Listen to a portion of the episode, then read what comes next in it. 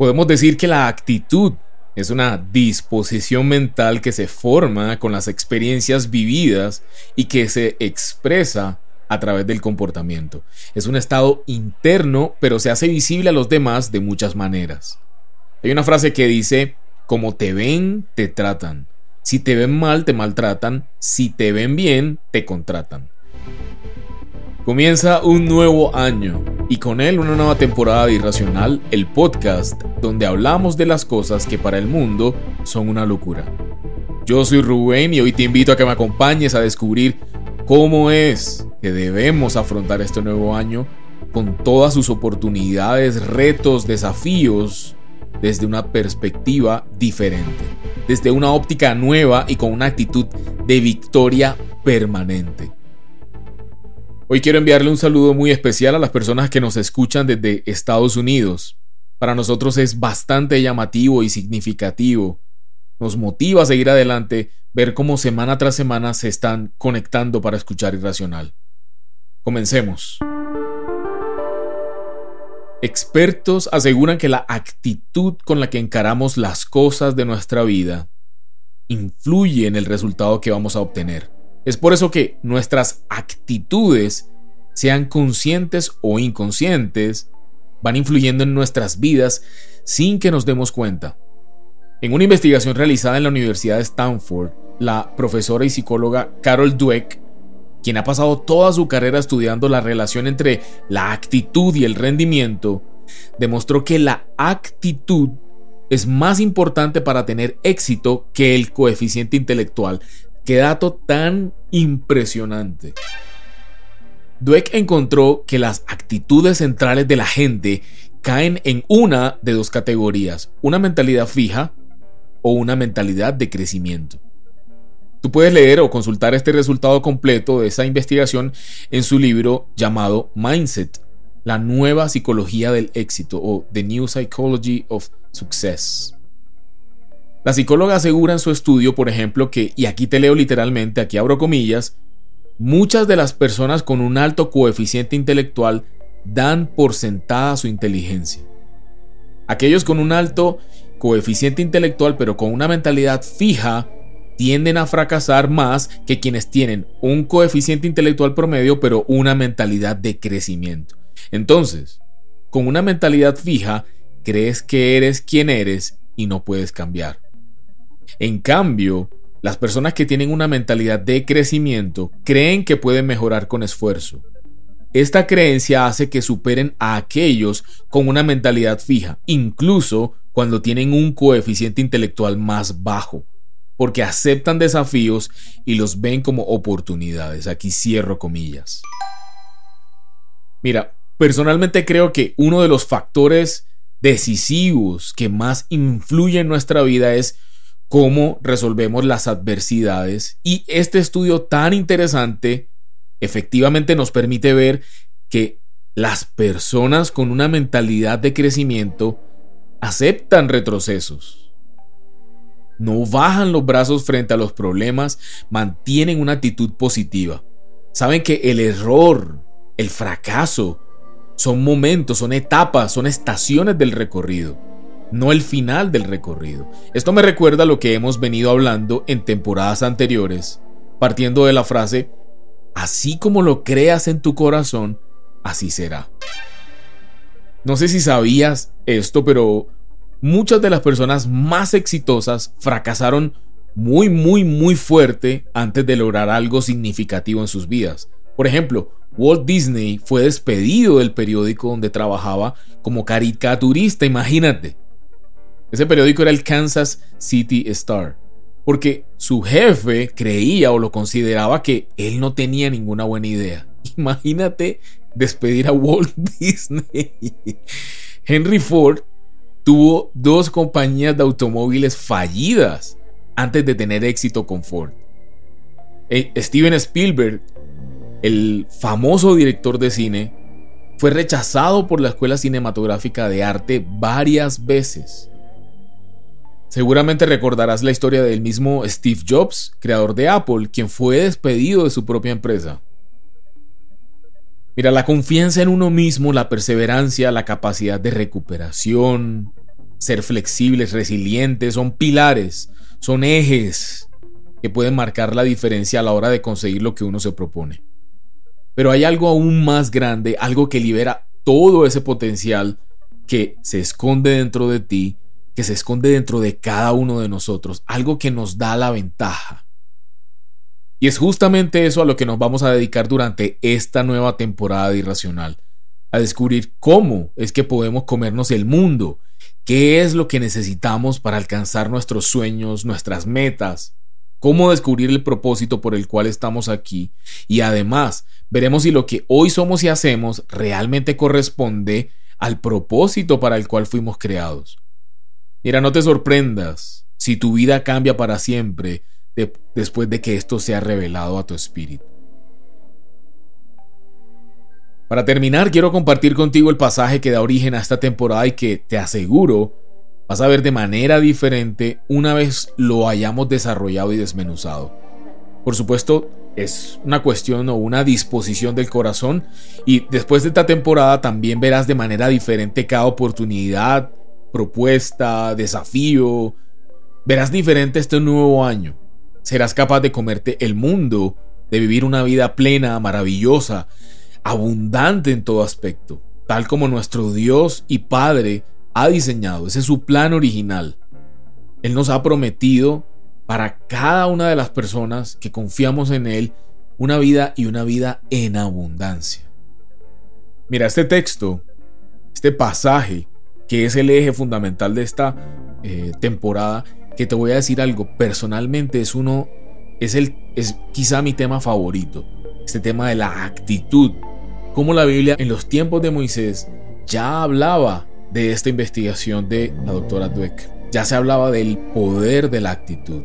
Este texto está en el libro de números, capítulos 3 y 14, sin embargo, vamos a leer ahorita solamente los versículos del 25 al 31 del capítulo 13 para que tengas espacio de meditar un poco en ellos. La idea es extrapolar esta información a tu vida. Abro comillas. Al cabo de 40 días, los 12 hombres regresaron de explorar aquella tierra. Volvieron a Cades, en el desierto de Parán, que era donde estaba Moisés, a Aarón y toda la comunidad israelita, y les presentaron a todos ellos un informe y les mostraron los frutos de esa tierra. Este fue el informe. Fuimos al país al que nos enviaste. Y por cierto que allí abundan la leche y la miel, aquí pueden ver sus frutos, pero el pueblo que allí habita es poderoso y sus ciudades son enormes y están fortificadas. Hasta vimos anaquitas allí.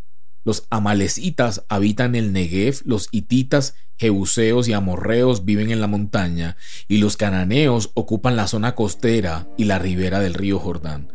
Caleb hizo callar al pueblo ante Moisés y dijo, subamos a conquistar esa tierra, estoy seguro de que podremos hacerlo. Pero los que habían ido con él respondieron, no podremos combatir contra esa gente, son más fuertes que nosotros. Te voy a dar un poco de contexto. Por supuesto es muy importante dar contexto a la historia. ¿En qué punto estaba de la historia el pueblo de Israel? Acababan de salir de Egipto y es muy importante tener en cuenta para esta temporada y para nosotros que venían de la esclavitud. Ellos no conocían algo diferente a, ser, a estar sometidos bajo el yugo de Faraón. Y el pueblo estaba dedicado a tareas de esclavitud. Era la mano dura sobre ellos la que reinaba para, para, en sus mentes y en sus corazones. Ellos no conocían la libertad. Ellos no sabían que era tener su propia nación. No tenían conocimiento de esa área de la vida de la abundancia. Sin embargo, hubo una promesa de parte de Dios, así como tú escuchas la palabra, que te promete cosas, a ellos les fueron prometida, le, fueron, le fue prometido que iban a tener una tierra en la que brotaba leche y miel, como un significado de la abundancia. Cuando ellos salen y están ya atravesando el desierto, ya pasó el Mar Rojo, ya cruzaron el Mar Rojo, lo que sucede posteriormente es que al entrar a la tierra prometida, Moisés designa un líder de cada tribu, es decir, 12 líderes, 12 espías, para que durante 40 días vayan a espiar la tierra. Vayan a hacer un reconocimiento de la tierra prometida que ellos van a entrar a poseer. Cuando van a espiar la tierra y regresan al cabo de 40 días a rendir informe ante el pueblo y ante Moisés y el sacerdote Aarón, comienzan a rendir informe los 10 espías de esos 12 que comenzaron a ver es lo negativo de haber ido.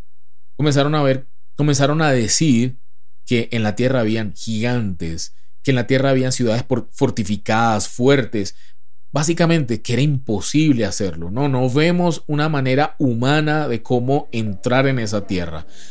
Caleb hizo callar a esos espías e hizo callar el pueblo en, en ese momento y les dijo, vamos, sí se puede, porque Caleb y Josué entendieron que no era por su fuerza. Entendieron que si Dios lo había dicho, Dios lo haría. No que ellos lo harían. Ellos no sabían cómo iban a poder, pero creían firmemente en el Dios de Israel. Por, por, lo tanto, la actitud de Caleb, que es este episodio, la actitud de Caleb marcó la diferencia. Y la verdad es que en el capítulo 14 se nos revela que el pueblo entró en rebeldía. Toda la comunidad comenzaron a gritar y a llorar al escuchar el informe de los 10 espías que comenzaron a ver lo negativo y a vender inclusive ideas infladas del problema. Comenzaron a inventar que ellos eran como langostas delante de esos gigantes, mejor dicho, que era imposible y comenzaron a decir cosas como, ¿cómo quisiéramos haber muerto en Egipto? ¿Para qué nos ha traído el Señor a esta tierra? ¿Acaso para morir y para que nuestros niños se conviertan en botín de guerra? De hecho, designaron o querían designar una persona que los liderara nuevamente a Egipto. Entonces Josué y Caleb, que habían ido a explorar la tierra, ambos se rasgaron las vestiduras en señal de duelo y le dijeron a toda la comunidad israelita, la tierra que recorrimos y exploramos es increíblemente buena.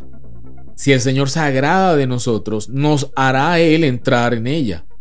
Nos va a dar una tierra donde abundan la leche y la miel. Mira la, forma de hablar. Nos va a dar, nos va a entregar. Es nuestra. Y, y, le siguió diciendo, así que no se rebelen contra el Señor ni tengan miedo de la gente que habita en esta tierra. Ya son pan comido. Te estoy leyendo Números capítulo 14 versículo 9. Ya son pan comido. No tienen quien los proteja porque el Señor está de parte nuestra. Así que no les tengan miedo. El Señor desciende y el Señor le dice a Moisés, Moisés, voy a acabar con este pueblo. Es un pueblo rebelde que a pesar de que han visto mis obras, que han estado viendo mis milagros, que abrí el mar rojo, que les di agua, que les di mana. ¿Cómo es posible que, a pesar de que les doy la palabra, no crean? Moisés intercedió por el pueblo y el Señor decidió perdonarlos, pero le, pero le dijo a Moisés, Moisés, te juro por mí mismo que ellos no van a entrar en la tierra prometida. No van a entrar en la tierra prometida. Y aquí está lo importante para ti y para mí esta temporada y en este episodio. En cambio, dice el Señor, ninguno de los que me despreciaron la verá jamás, le, le dice a Moisés. Ninguno verá la tierra prometida. Me desobedecieron, me rechazaron, se rebelaron contra mí. En cambio, mi siervo Caleb, que ha mostrado una actitud diferente y me ha sido fiel, mira cómo define el Señor la fidelidad. Le daré posesión de la tierra que exploró y su descendencia la heredará. Sin embargo, el Señor les dice, bueno, ahora por haberse rebelado contra mí, por cada día que exploraron la tierra estos espías, les se demorarán un año vagando en el desierto. De ahí nacen los 40 años en el desierto. De un castigo de parte de Dios. Claramente estamos hablando del Antiguo Testamento, de un Dios que castigaba porque la desobediencia tenía castigo. Esta es la época de la gracia que hay que hacer una distinción. Esto es, esto es de demostrar una actitud de que el Señor es bueno, de que el Señor es fiel. Y si Él prometió, Él va a cumplir. Entonces, quiero hacer énfasis y quiero dejar en tu corazón sembrado la actitud de Caleb. Hoy la invitación es, el abrebocas de esta temporada es la primera parte de esa actitud. A pesar de que ellos no veían las circunstancias como circunstancias favorables, la fe no se trata de, ver todo organizado, de ver todo perfecto, de que el noticiero nos dé la razón, no se trata de eso. La fe precisamente, como lo define la Biblia en Hebreos, es una convicción, una certeza en lo que no puedes ver y en lo que tú estás esperando recibir, obtener, ganar. Es una convicción. Y si, si tú analizas muy bien, Caleb habló con esa convicción, no confiando en su fuerza. Él en ningún momento dijo lo vamos a hacer, tenemos fuerza, somos poderosos. no, él dijo el Señor nos hará entrar. Él de alguna manera abrirá el camino.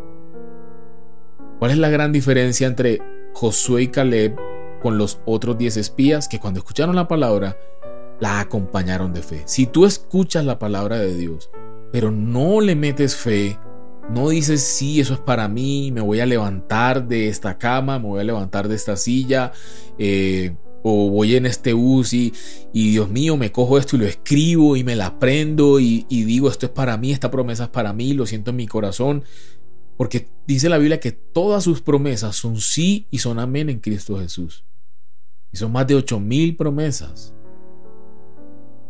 Y esta es la historia que vamos a ir revelando a través de durante esta temporada, a través de este, de este increíble momento de la vida que tenemos, esta oportunidad maravillosa de haber pasado dos años difíciles de la historia de, de la historia moderna dos años muy complicados, 2020-2021, tenemos la oportunidad de oro de enfrentar el 2022 desde una perspectiva completamente diferente. Y esa es la invitación de esta temporada. Espero que hayas llegado a este punto del episodio. Te doy las gracias por tener la actitud de escuchar hasta el final y de arrebatar, porque dice la Biblia que el reino de los cielos sufre violencia y solo los violentos lo arrebatan, la gente que se esfuerza y es valiente y que no se desanima.